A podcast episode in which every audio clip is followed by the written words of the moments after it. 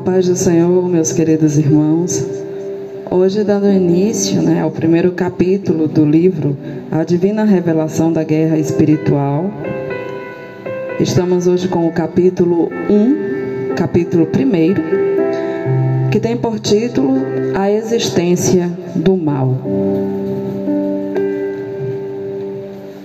O conflito mais crucial da história. Pois não temos de lutar contra a carne e o sangue, e sim contra os principados, contra as potestades, contra os poderes deste mundo tenebroso, contra as forças espirituais da maldade nas regiões celestes. Efésios 6, 12. Todo ser humano está envolvido em uma guerra que, por fim, terminará todas as guerras. Trata-se da guerra espiritual e ela é muito mais crítica do que qualquer batalha entre poderosas nações com armamento nucleares. É mais maligna que uma conspiração terrorista e mais perigosa que uma bomba relógio. Na verdade, a guerra travada no mundo espiritual é mais devastadora que todas as batalhas de todas as nações ao longo da história. Nosso inimigo procura conquistar e destruir a alma, corpo e espírito dos seres humanos. Esta guerra espiritual não é como a guerra física, apesar de que possa haver uma guerra física como parte disso. Nossa guerra é no mundo sobrenatural. Apesar de invisíveis aos nossos olhos, nosso inimigo e sua oposição são reais. O conflito está tomando lugar entre as forças e os poderes de Deus e os inferiores forças e poderes de Satanás. Essas são batalhas entre o bem e o mal, o certo e o errado, entre o poder que edifica e o poder que destrói. Os seres humanos estão no meio desse conflito. Somos o tesouro que está sendo disputado, porque somos a obra-prima da criação de Deus. Feitos à sua própria imagem, e ainda assim Somos soldados nessa luta. Devemos entender a natureza dessa guerra e aprender como efetivamente lutar, porque muitas vidas, inclusive a nossa, estão em jogo.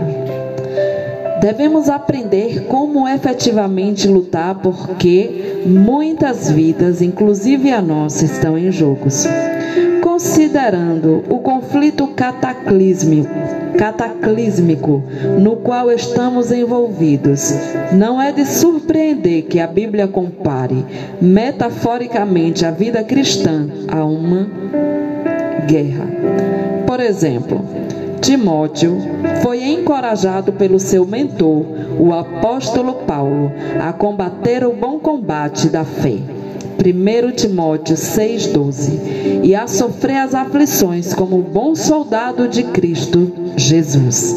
2 Timóteo 2,3 Paulo também exortou outros crentes a vestirem-se das armas da luz.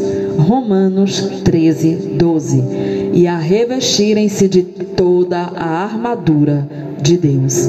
Efésios 6, 11 três erros com alto preço. Embora uma guerra seja travada contra elas no mundo espiritual, a maioria das pessoas de fato não está ciente do seu inimigo oculto, Satanás. Uma recente pesquisa revelou que quase 70% dos cristãos americanos acreditam que Satanás seja real. No entanto, essa estatística não reflete a espantosa falta de conhecimento da pessoa comum sobre suas verdadeiras natureza e atividades.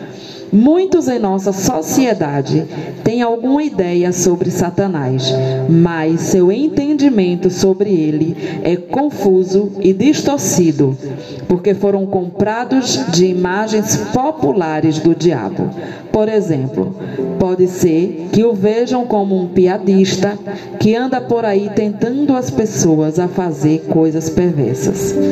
Eles não veem o diabo com o ser maligno que ele de fato é. Essa vasta ignorância e confusão em relação a Satanás refletem os três maiores e mais caros erros na mentalidade da maioria das pessoas sobre o mundo espiritual e a guerra espiritual. Negar a existência de forças malignas. O primeiro erro que pessoa, as pessoas cometem é negar a existência de espíritos malignos e do mundo espiritual em geral. Algumas pessoas acham que Satanás e seus demônios são como Papai Noel e seus doentes, meras invenções do imaginário infantil. Elas não entendem que grande parte do mal que há no mundo é obra de Satanás em vez disso, escolhem crer que coisas ruins acontecem simplesmente por acidente da natureza ou que as pessoas fazem coisas perversas por causa da pobre socialização.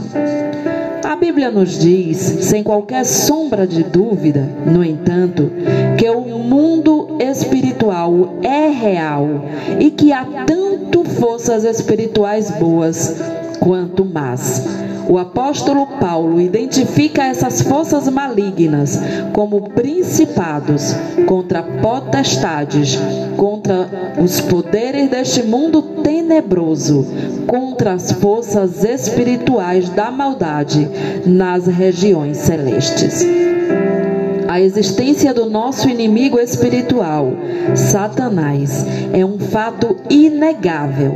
O próprio Jesus chamou Satanás de o príncipe deste mundo. João 12:31. Ele se referiu ao diabo como o inimigo, como em Mateus 13:39. O inimigo que semeou o joio é o diabo. Em 1 Pedro 5,8, a Bíblia chama Satanás de o vosso adversário. A perversidade do mundo visível é influenciada, abastecida e capacitada pelo submundo espiritual, habitado por Satanás e outros seres espirituais caídos.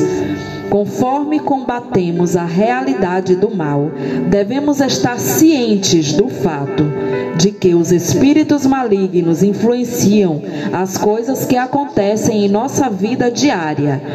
Tudo o que é bom e justo é atacado pelo diabo e suas forças.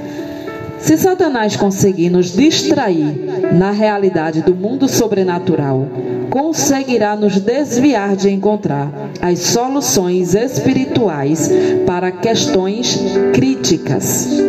A luta espiritual ou o conflito do espírito humano com os espíritos malignos não é um mito, mas uma realidade preocupante e algumas vezes apavorante. Em minhas viagens, tenho visto muitas almas feridas andando por aí, sem perceber a intensa guerra espiritual que está sendo travada contra elas. Você sabe que está em uma batalha física quando leva um tiro ou vê alguém sangrando depois de ser atingido.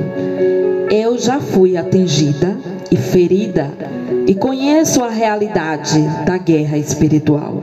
O trabalho de Satanás é nos fazer ignorar o mundo espiritual ou lhe dar baixa prioridade. Se ele conseguir nos distrair da realidade do mundo sobrenatural, conseguirá nos desviar de encontrar soluções espirituais para questões críticas do mundo e da nossa vida. Atribuir a Satanás tudo o que dá errado. Um, segre... um segundo erro é atribuir ao diabo toda ação ou situação. negativa que acontece no mundo. Devemos ter o cuidado de não atribuir atenção indevida por causa de pensamentos e estudos excessivos sobre ele. Essa atitude costuma levar a fascinação, medo ou superestima em relação ao seu poder. Isso pode levar as pessoas a se envolver inadvertidamente em uma forma de adoração satânica ou atribuir ao diabo qualidades que pertencem somente a Deus, tais como onisciência, saber de todas as coisas, onipresença, estar em todos os lugares ao mesmo tempo, e onipotência, ter poder absoluto. As pessoas acabam vivendo com temor de Satanás em vez de confiarem em Deus. É verdade que o diabo faz tudo o que pode para destruir e enganar, mas ele não é uma influência impessoal, e sim um ser espiritual real que está em guerra contra nós. No entanto, nem todas as coisas ruins são causadas diretamente por ele. As doenças, por exemplo, podem às vezes ser causadas por um espírito maligno, mas nem sempre isso acontece.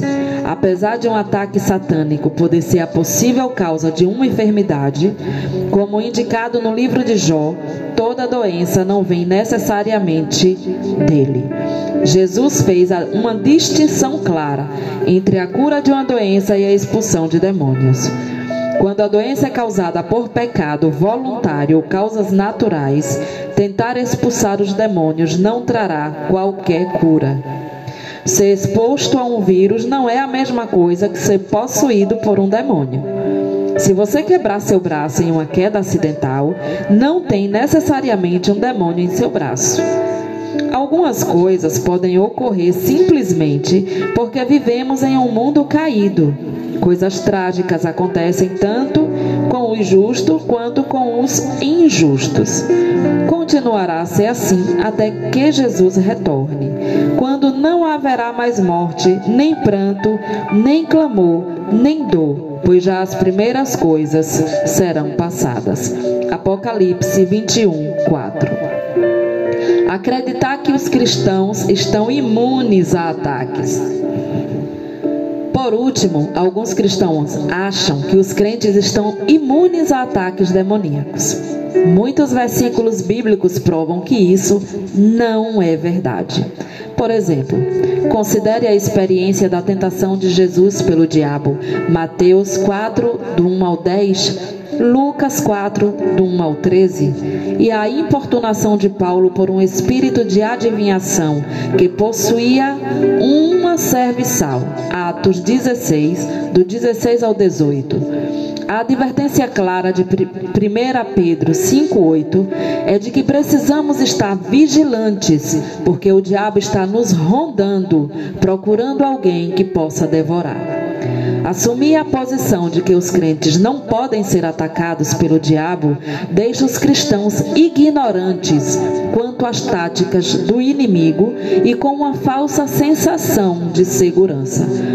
Povo de Deus deve estar ciente sobre Satanás e seus esquemas, a fim de que possa lutar contra ele, tanto por sua própria proteção como pela dos outros. Às vezes, os crentes tendem a brincar em relação ao diabo, mas o submundo demoníaco não é coisa da qual devemos nos descuidar. Judas disse que até mesmo o arcanjo Miguel, quando contendia com o diabo, não ousou pronunciar contra ele juízo de maldição, mas disse: O Senhor te repreenda. Judas 9. No entanto, muitos cristãos parecem pensar que podem simplesmente ir à igreja, cuidar apenas de suas coisas e não causar qualquer problema ao diabo e aos demônios. Eles não desejam batalhar contra Satanás ou o mal.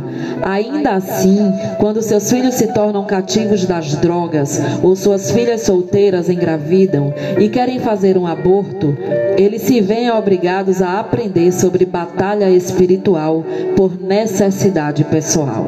Satanás se opõe ao povo de Deus de todas as formas, que pode e procura destruir a vida humana.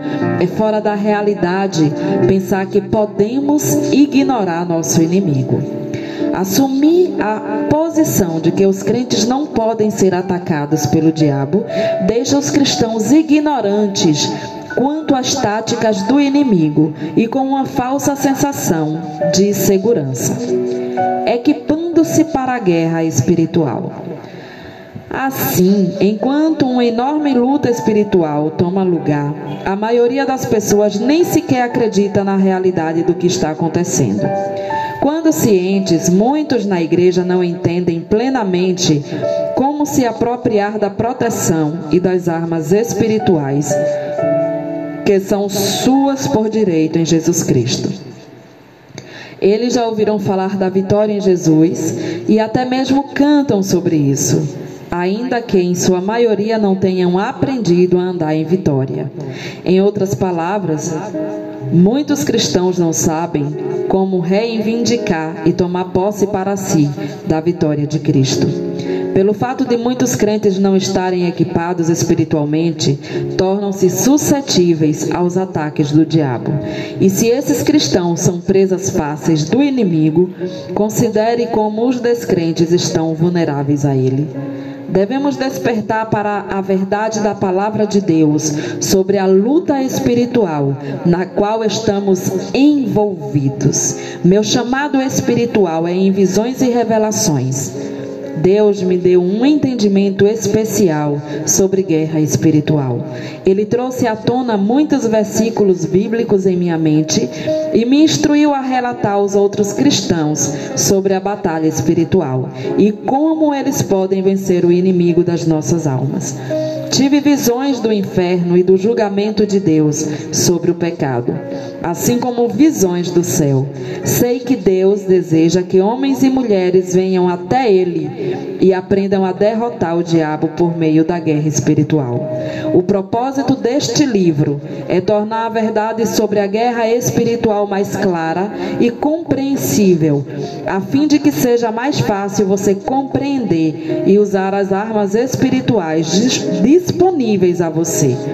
Se você ainda não notou, estou furiosa com o diabo.